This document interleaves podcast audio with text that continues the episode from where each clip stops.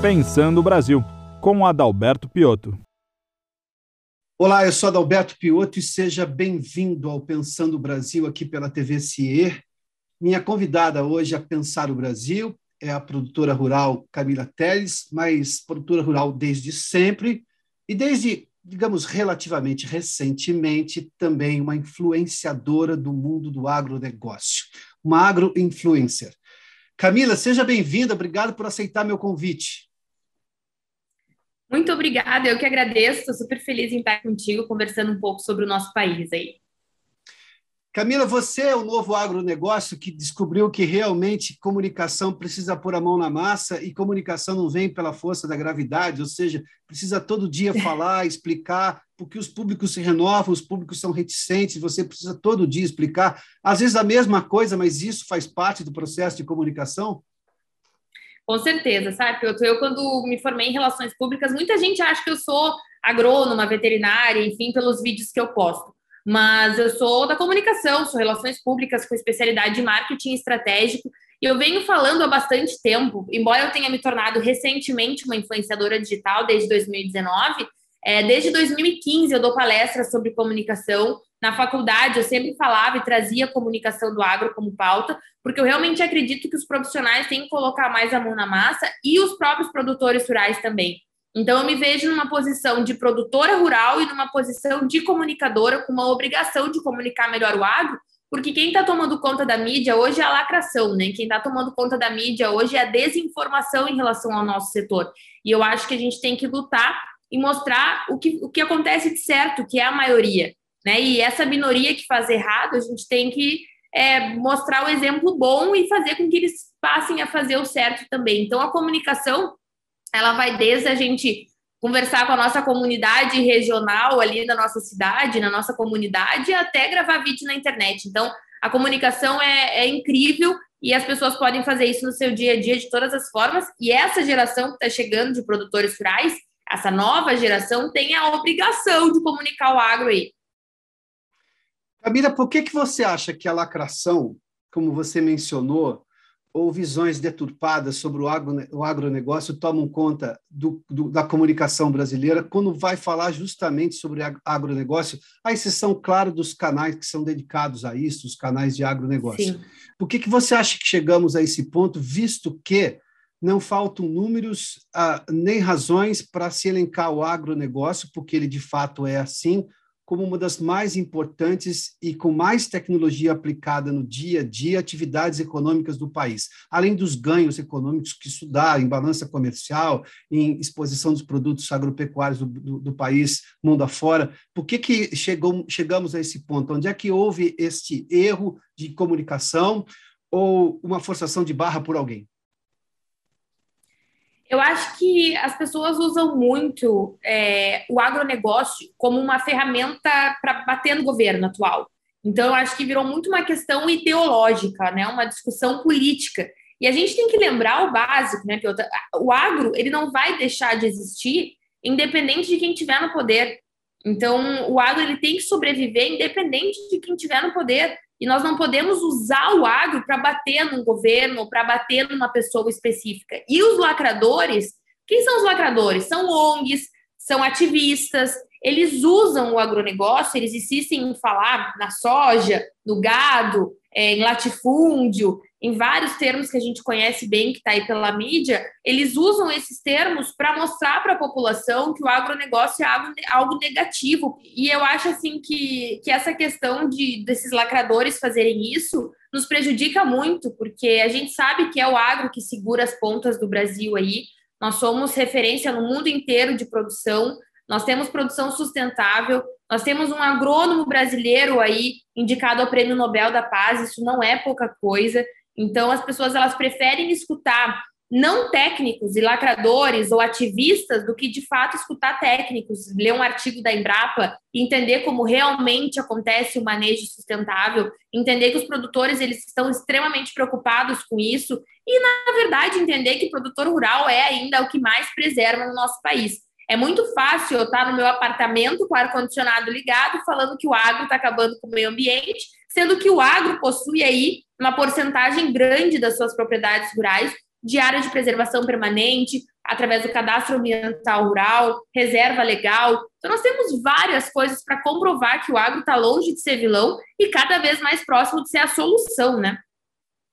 O, Código Florestal Brasileiro é um dos mais rígidos, se não o mais rígido do mundo. Eu me lembro quando da discussão disso, a ministra do Meio Ambiente ainda era Marina Silva, e essa discussão foi muito intensa, porque você tinha uma preocupação se o código seria retroativo ou não, o que mexeria, por exemplo, com produtores ah, de uva no Rio Grande do Sul, quando você teve, até porque a forma como os italianos, os alemães foram alocados dentro desse processo de imigração da chegada dos europeus ao Brasil, como foi no Rio Grande do Sul, diferentemente do que aconteceu em São Paulo. Por exemplo, no interior de São Paulo vieram para trabalhar nas fazendas já estabelecidas. No Rio Grande do Sul houve o que se pode chamar de uma reforma agrária, talvez a mais longeva reforma agrária e mais eficiente na história brasileira.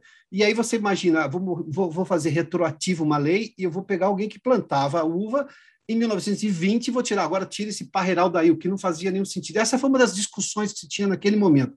Só para se ter uma ideia, o quanto da severidade do código, e mesmo assim ele continua sendo severo. Mas nós temos todos esses números, você mencionou alguns aí. Eu tenho, por exemplo, o fenômeno da Embrapa. A Embrapa, a Embrapa é a Embraer do agronegócio, é simples assim. Todo mundo gosta de falar da Embraer porque produz aviões, com razão, diga-se de passagem, com alta tecnologia, é um orgulho nacional, sim mas a, Embrapa faz isso há muito tempo e talvez de uma forma ainda mais inovadora. Ah, quando no período dos militares a Embrapa foi criada e depois falou vamos plantar soja no Centro-Oeste, que não era uma cultura de, de, de clima para o Centro-Oeste, isso é tecnologia aplicada. Esses dias, eu, eu, esses dias, não, ano passado, perdão, a pandemia tirou o tempo, a noção de tempo da gente, né? Eu ouvi o ex-ministro Roberto Rodrigues e ele dizia exatamente o quanto que a tecnologia brasileira preserva a área florestal, porque você produz mais em menos espaço do que se você tivesse 30 anos atrás, se você fosse usar a mesma tecnologia, você teria uma série de, de, de terreno a mais para ser cultivado a mesma produção que temos hoje. Isso tudo é muito claro, são números. Você falou assim: as pessoas ouvem lacradores e não ouvem os técnicos, ouvem pessoas que estão falando uma série de coisas, mas não ouvem a Embrapa.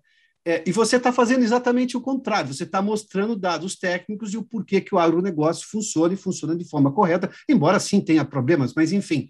É, esta comunicação, você acha que tem má fé no processo, tem interesse político, conforme você mencionou, ou eu tenho também aquele jogo comercial pesado dos concorrentes brasileiros lá fora que temem o crescimento, que esse país tenha realmente o gigante que acorde e vá para o mundo?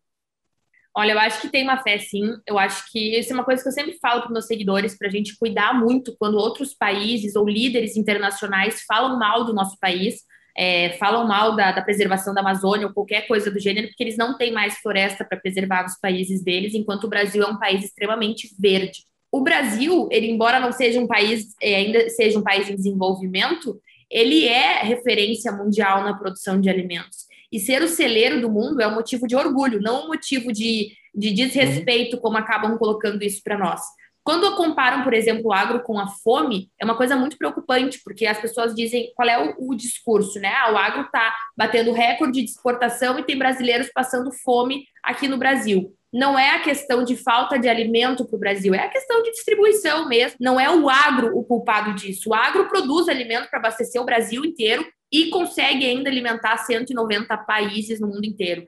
Então, claro que tem interesse comercial quando o Biden fala alguma coisa, quando o Macron né, detonou a soja brasileira, porque disse que era soja produzida na Amazônia. Para começar, a soja produzida no Brasil, grande maioria, não está na Amazônia, está né, tá no Mato Grosso, Goiás, Rio Grande do Sul, Paraná.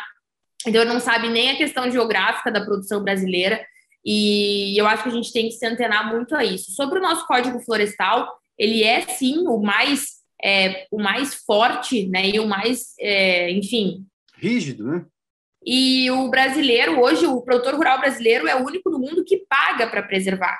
Porque as pessoas não sabem que existe uma porcentagem por bioma, por exemplo. No Rio Grande do Sul, aqui, 10% de toda a propriedade tem que estar tá preservada. Na Amazônia, chega a 80%.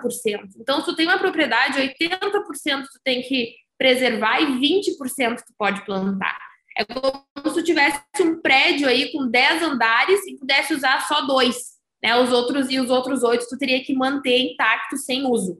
Então é, é, uma, é um cálculo que as pessoas não sabem. A gente tem 60% no cerrado, tem é, 20% em outros biomas, então é, é uma questão muito muito difícil de ouvir a mídia falando que, por exemplo, agora é, eles estão no COP26 lá e estão falando que o problema do Brasil é a agropecuária, que é o maior né, aí dos gases de efeito estufa, o, o a culpa tá no arroto do boi, o metano tá, enfim, todo mundo tá falando do arroto do boi, mas ninguém tá falando das pastagens recuperadas. Ninguém tá falando do manejo ideal das pastagens no Brasil hoje, que absorvem esse metano que é emitido pela, pelo gado e que tem um equilíbrio ambiental.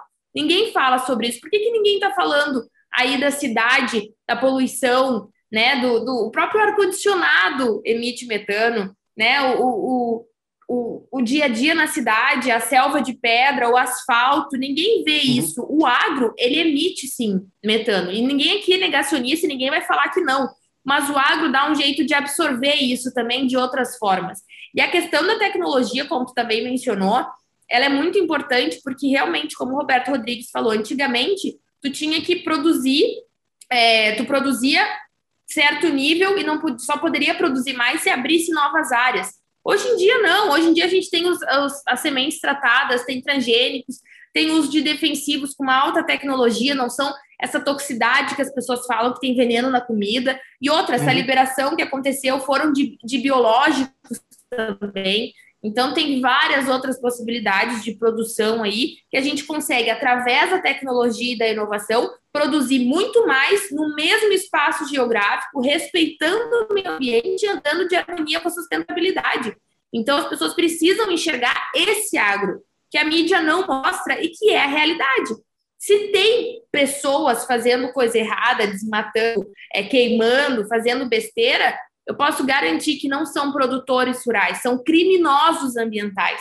E ninguém está aqui para defender criminoso ambiental. Eu estou aqui para defender o produtor rural, que faz o uhum. certo e que é a maioria no Brasil.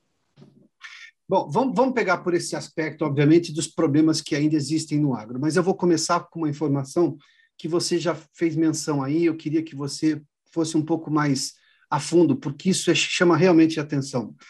Eu estou só impressionado que do, da noite para o dia se descobriu o metano da, da, pecuária. Até ano passado quase nada se falava disso. Na, na última COP ninguém falou disso, está se falando agora. Enfim, da noite para o dia se descobriu isso com uma, com uma, uma intensidade que, do ponto de vista jornalístico, deveria chamar atenção, mas não vejo os jornais preocupados com isso. Mas vamos lá.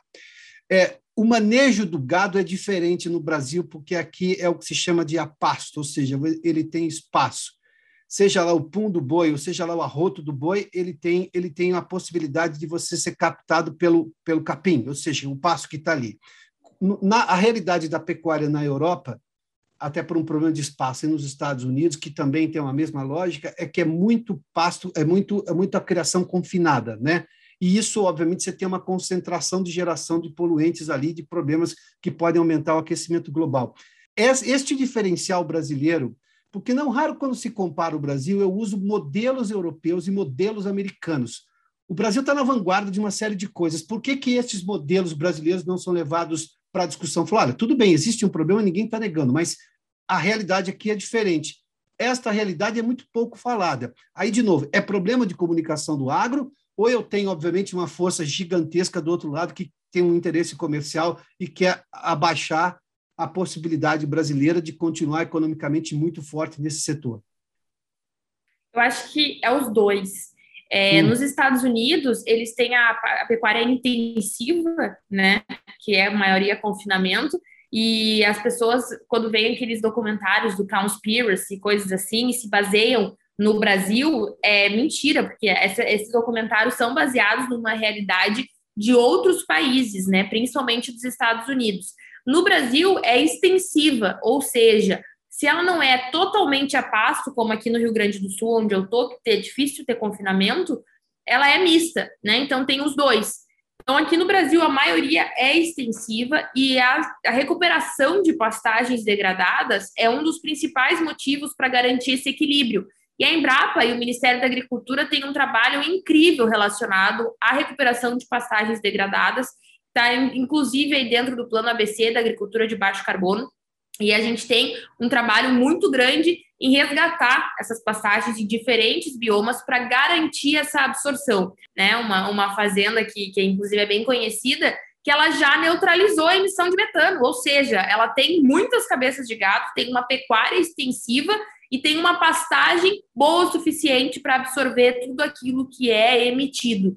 Então, existe, essa, esse, é essa é a chave, não é as pessoas pararem de comer carne, é o agro conseguir cada vez mais recuperar pastagens degradadas.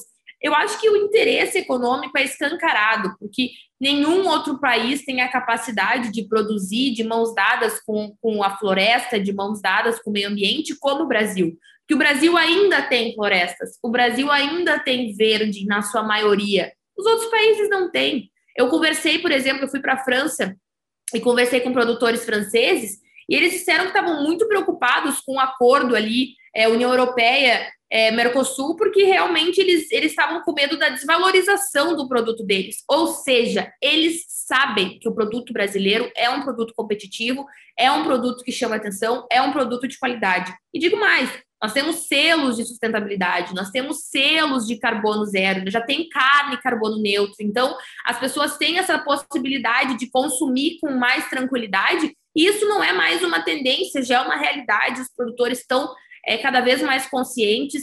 Tem carnes com o selo do Instituto Onça Pintada, ou seja, aquela carne naquela área de produção está ajudando a manter a biodiversidade brasileira, está aí ajudando a desenvolvimento da onça pintada, está ajudando na, na, na, na, garantia, né? Está tá garantindo que a biodiversidade se desenvolva da melhor forma nas suas áreas de preservação permanente.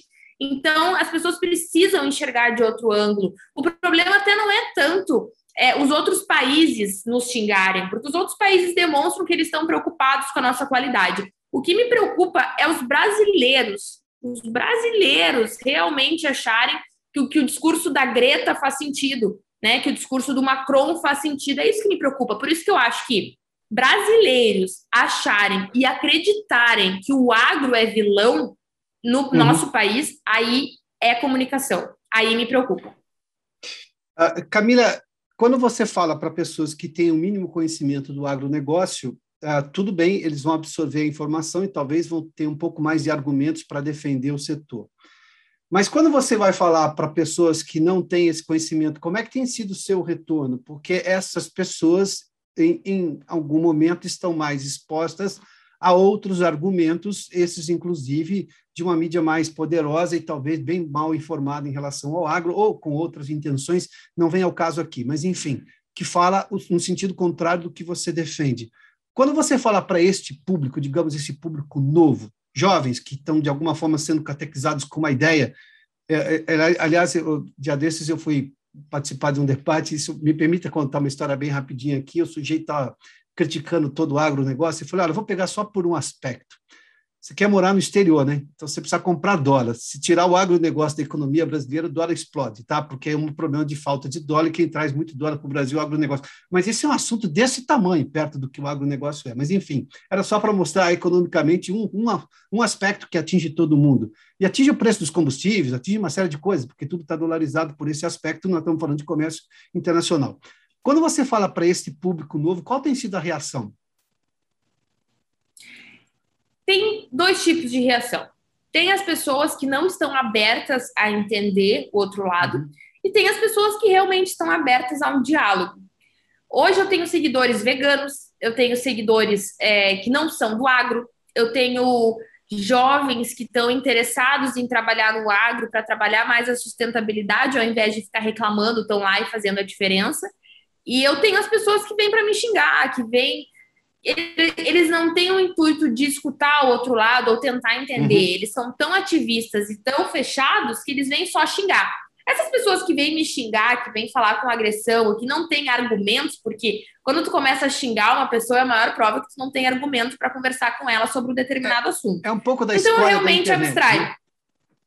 Exatamente. É um da da então, internet. realmente Essa abstraio e não. Nenhum, é uma discussão que não vale nada, né? Ele não, não. vem propor nada, ele vem só xingar. Bom, se alguém que chega Exato. só para xingar, vai fazer o que com ele? Além de bloqueá-lo. Exatamente. Além de bloquear e não responder, né? Mas tem outras pessoas que chegam e me questionam assim, Camila, tô chegando agora, é, eu achava que o agro era, era o vilão mesmo, comecei a te seguir, tô enxergando de uma outra forma. Tu pode me tirar algumas dúvidas? Óbvio. Minha, uma das minhas melhores amigas é vegana, tá? E ela fala assim para mim, Cami, o teu conteúdo é essencial porque eu sou vegana raiz. Ela é vegana há mais de 10 anos. Ela disse que agora o veganismo virou modinha. Então tá cheio de vegano modinha por aí. Ela disse: Eu sou vegana raiz e eu, eu concordo com o que tu fala. Eu, eu realmente concordo no consumo da carne, eu concordo com a questão dos defensivos, eu concordo com tudo que tu fala sendo vegana. E esse é o ponto, entendeu? A lacração, a necessidade das pessoas falarem que são veganas, falarem que são contra o agronegócio, falarem qualquer outra coisa, parece que torna elas cool na internet, né? Parece que elas se tornam mais, mais atrativas na internet, sendo que não é, não faz sentido, elas estão se baseando em pessoas que não têm dados, não têm informação técnica, e é isso que eu tento desesperadamente falar no meu, no meu, no meu Instagram. O que eu tento muito é usar sempre uma linguagem bem didática e não técnica, porque o agro comunica bem para o agro. O nosso desafio é comunicar para as pessoas que não têm o convívio no agro. Então, é como se eu estivesse explicando para crianças. Eu falo assim, às vezes parece estranho, mas funciona. É o beabá, é o desenhado que as pessoas precisam entender com termos é, comuns, nada técnico, para realmente perceberem que o agro é, não é esse monstro que a mídia desenha. Aliás, eu, eu, eu, assisti a um dos seus vídeos, dentre os vários que eu vi, e eu, eu confesso que não conhecia essa história. Tem um produtor do Cerrado que você foi visitar, o Rogério Vian, ele é de uma fazenda chamada Célia, que por acaso fica a sete quilômetros da nascente principal do rio Araguaia. Ou seja, estou falando de lugares que precisam ser protegidos, porque a água é a riqueza maior, a floresta e a água nós precisamos proteger de todas as maneiras. E ele faz a agricultura lá é, forte, de, de, de alta produtividade, e é biodinâmica. E recebeu neste vídeo, você mostra ali, indígenas que também são produtores rurais que foram aprender com ele as técnicas que ele utiliza. Ou seja, eu faço produção extensiva, grande, importante, é, de grande escala, mas com biodinâmica, é isso? Em soja. Exatamente. E isso é um movimento que está crescendo muito, viu? Não é uma, uma questão isolada. A gente já tem vários produtores que estão investindo nisso.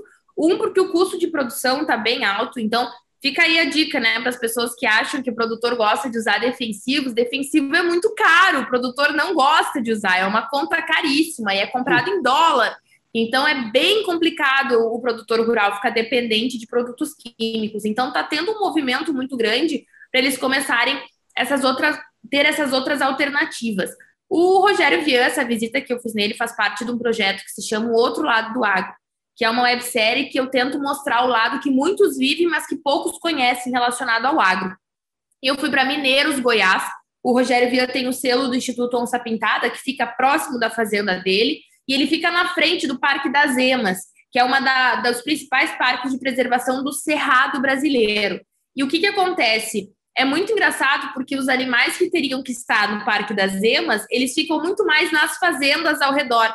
E eu fui visitar várias fazendas, porque o que, que acontece? Tem alimento, né? Eles têm a lavoura, eles têm é, várias, várias outras questões atrativas nas fazendas. Então, tu tá andando lá, tu vê uma arara, tu vê um lobo-guará, está sempre com, com o movimento da biodiversidade ali nas fazendas. Isso é extremamente interessante, as pessoas nem imaginam que isso aconteça.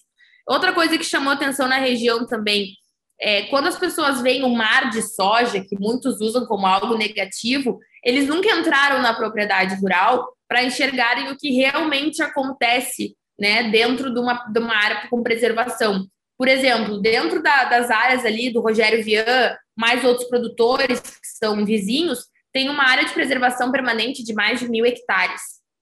É muita coisa e é incrível de ver. E lá a biodiversidade está 100% ativa e viva porque tem onças pintadas. E falam que onde tem onça pintada é porque a biodiversidade está completa. Então, é, são os produtores rurais de grande escala que são papéis, têm papéis impressionantes e necessários para garantir essa, essa preservação da biodiversidade. Os indígenas que foram visitar o Rogério Vian, eles são do Mato Grosso, né? E eles foram lá justamente para ter referência nessa parte de produção sustentável. Indígenas que têm 19 mil hectares de soja. É muita coisa. É um povo indígena agricultor. E eles fizeram questão de falar isso. Nós somos agricultores e é a produção de soja que garante que nós, nós tenhamos plano de saúde, que nós tenhamos índios e índias na universidade, que a gente tenha capacitação, que a gente tenha educação, condições boas de viver, que vai desde uma casa de material com ar-condicionado até a comida que eles consomem. Então, eu acho que assim é importante desvincular esses paradigmas de que o índio quer continuar na oca caçando. Tem comunidades que querem, tribos que querem, e está tudo bem, mas a maioria quer desenvolvimento social, quer desenvolvimento econômico. Sim. E isso eu consegui ver de perto, né? Imagina, eles foram lá num produtor rural para entender a produção, para terem como referência e fazerem nos seus 19 mil hectares de soja. Então, essa é uma realidade que ainda poucos conhecem e nem imaginam que tem tanto índio produtor rural espalhado pelo Brasil inteiro querendo se desenvolver, né? Camila, vamos falar dos problemas, porque obviamente há problemas no agro ainda. Você já fez menção e, e são criminosos, mas eu tenho sempre o poder da imagem. Quando eu tenho uma imagem uh, de, por exemplo, defensivos ou agrotóxicos usados de forma equivocada e, e, descartados de forma ainda mais equivocada no meio, no meio do meio ambiente, quando eu tenho uma queimada para fazer pasto uh, numa área de, de, de proteção ambiental, que seja lá uma floresta, uma reserva florestal, essa imagem tem um peso. O agronegócio condena isso, fez menção disso já várias vezes. Eu já ouvi autoridades do agronegócio aqui, todos eles condenam isso. Você já condenou isso nesta entrevista aqui, mas o fato é que eu tenho essa imagem, essa e imagem é muito poderosa. No mundo hoje que é audiovisual, todo mundo tem audiovisual na mão, chamado celular, o, o smartphone. Como é que eu lido com isso? Porque eu ainda tenho este problema e às vezes eu tenho discursos que são mal compreendidos ou mal comunicados por parte do governo em relação a como que as comunidades têm que reagir. Nós tá, você estava falando dos indígenas e, e, a questão amazônica é que as pessoas pouco se importam com as pessoas que moram lá. E aí, sem desenvolvimento social, o sujeito fica desesperado e vai fazer qualquer coisa para sobreviver, o que é humano por esse aspecto.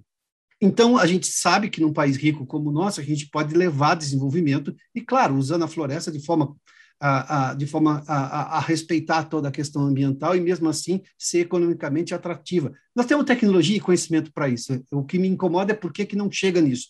Como é que se lida com isso? Porque as ONGs que se opõem ao agronegócio, e elas estão fazendo o trabalho delas do ponto de vista que elas têm, equivocado ou não, mas enfim, elas usam essas imagens. Como é que se lida com os problemas que ainda existem?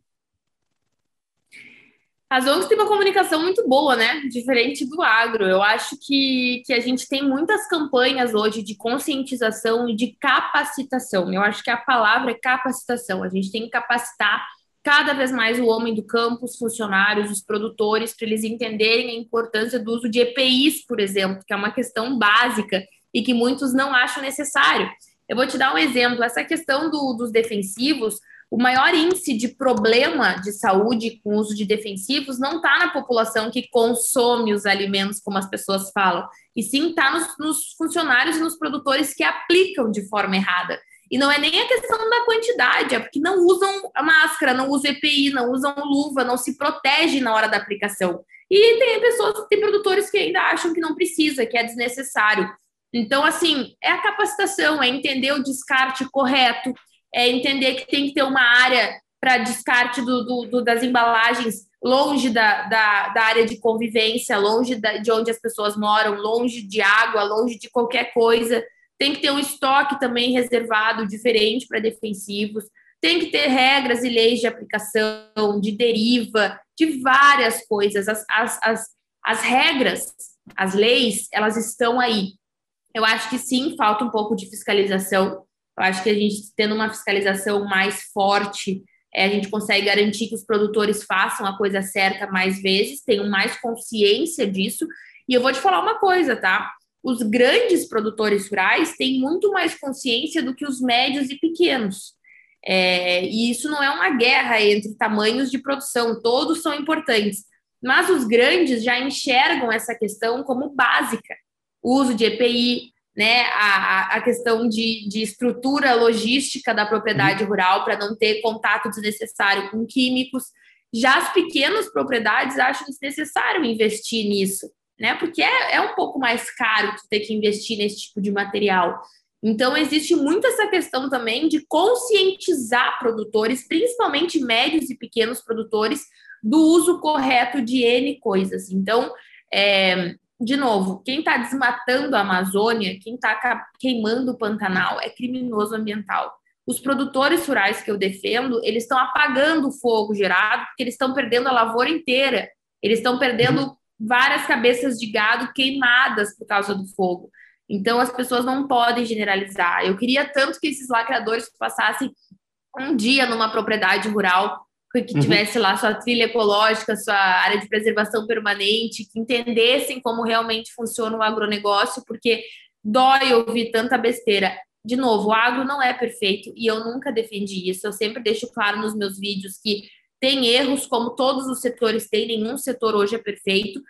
É, e o agro tem muito a melhorar ainda, só que o agro, comparado a alguns anos atrás e comparado a outros países, o agro brasileiro, ele está aí é, um dos primeiros com essa questão de responsabilidade, com essa questão de, de produção, assumiu compromissos grandes aí COP, no, no, na, na COP, fez várias, várias questões que eu acho super importantes. É uma questão de capacitação e de conscientização dos produtores para que a gente consiga fazer o agro sustentável, cada vez mais sustentável, que já está sendo feito, mas cada vez mais para garantir essa tranquilidade uhum. não só para o produtor rural, mas também para o consumidor brasileiro e internacional. A Camila fez menção aí a celebridades que falam sobre assuntos que às vezes elas não dominam. Bom, dentro da lógica da liberdade de expressão, esta que existe na Constituição de 88 e que não raro está sendo vilipendiada, mas nós vamos defender a Constituição aqui, as pessoas têm liberdade de falar o que quiserem. Obviamente que se elas falarem alguma coisa que não faz sentido, elas também têm, a outra pessoa tem a mesma liberdade de combater o que aquela celebridade disse, que de repente de uma área que ela não conhece. A Camila fez, fez um vídeo, e isso é de muito conhecimento, todo mundo já deve ter visto isso na internet, que é uma paródia uma música da cantora Anitta, que por acaso é uma celebridade que tem falado sobre vários assuntos, e isso é da liberdade dela, tem que ser preservado. Agora, quando ela menciona coisas as quais ela não conhece ou comete equívocos de interpretação, ela também pode ser combatida. Isso também é da liberdade de expressão. É assim que uma democracia funciona. O Supremo Tribunal Federal podia entender isso dessa maneira. É assim que uma liberdade funciona. As pessoas têm direito à opinião. Aliás, eu, eu entrevistei aqui na semana passada a doutora Denise Frossari, ela disse que o limite da liberdade de expressão é o ódio. Quando você vai para o ódio, aí já é outra coisa. Mas você tem direito a se manifestar, inclusive a criticar de forma veemente um outro ponto de vista. Você pensa em fazer alguma outra paródia, além dessa que você fez com relação da Anitta? E isso te trouxe muito resultado? Obviamente que além da repercussão, que, que, é, que é clara, mas isso ajuda na comunicação a, que você tem dos seus pontos de vista em relação ao agronegócio, Camila? A paródia da Anitta foi meu primeiro vídeo que viralizou. Então, foi uhum. a paródia que mudou minha vida. Eu estava morando em Brasília. Foi em agosto de 2019. Eu nunca imaginei que a paródia ia viralizar. E eu sempre falo isso. É, e aí a paródia foi um desabafo, porque eu disse: caramba, se a Anitta que canta tá falando de agronegócio no Instagram dela, eu que não canto, vou cantar no meu Instagram, né? Porque para mostrar que eu não sou boa cantando, então eu tenho a responsabilidade de eu não obrigar as pessoas a ouvirem minha voz. Mas eu acho que é muito a liberdade de expressão é exatamente isso. E eu acho que o que eu defendo, Piotr, é a parte de responsabilidade. Quando tu tem mais de 50 milhões de seguidores, tu não pode falar qualquer coisa. Eu acho que tu pode dar tua opinião, tu pode escancarar aquilo que tu pensa, mas tem que conhecer pelo menos o básico. A Anitta falou que o agro é o câncer do Brasil. Então, câncer. foi algo. Câncer do Brasil. Então, foi algo hum. muito pesado, foi algo bem difícil de ouvir, sendo que o agro segura as pontas aí de tudo. Eu, eu, isso foi um desabafo. Eu disse, ah, eu vou cantar no meu Instagram só de raiva. E no fim, foi muito bacana que não foi um discurso de ódio, né? Foi mais lúdico. As pessoas gostaram Sim. porque estava engraçado. Foi uma coisa que não, não, não ficou. Não xinguei a Anitta, porque hoje está muito fácil xingar todo mundo, né? Claro. Não xinguei a Anitta, não xinguei ninguém. Eu só falei, tipo, nos deixem trabalhar em paz, parem de achar que isso é verdade, venham conhecer o nosso agro. Então foi uma experiência muito bacana e a partir dali eu comecei a ver que realmente as pessoas estavam carentes dessa defesa do agro nas redes sociais e a partir desse momento eu comecei a ter mais coragem aí para dar cara a tapa e fazer meus vídeos. Mas não tenho planos de, de fazer outra paródia, até porque não foi planejada essa paródia, mas é. se algum cantor falar mal do agro aí, quem sabe eu não faça outra. Camila, muito obrigado pela gentileza da entrevista, viu? Sucesso. Eu que agradeço. Eu que agradeço Até o convite. Tô, estamos sempre aqui. Valeu. Até mais. Este programa tem um apoio institucional do CIE.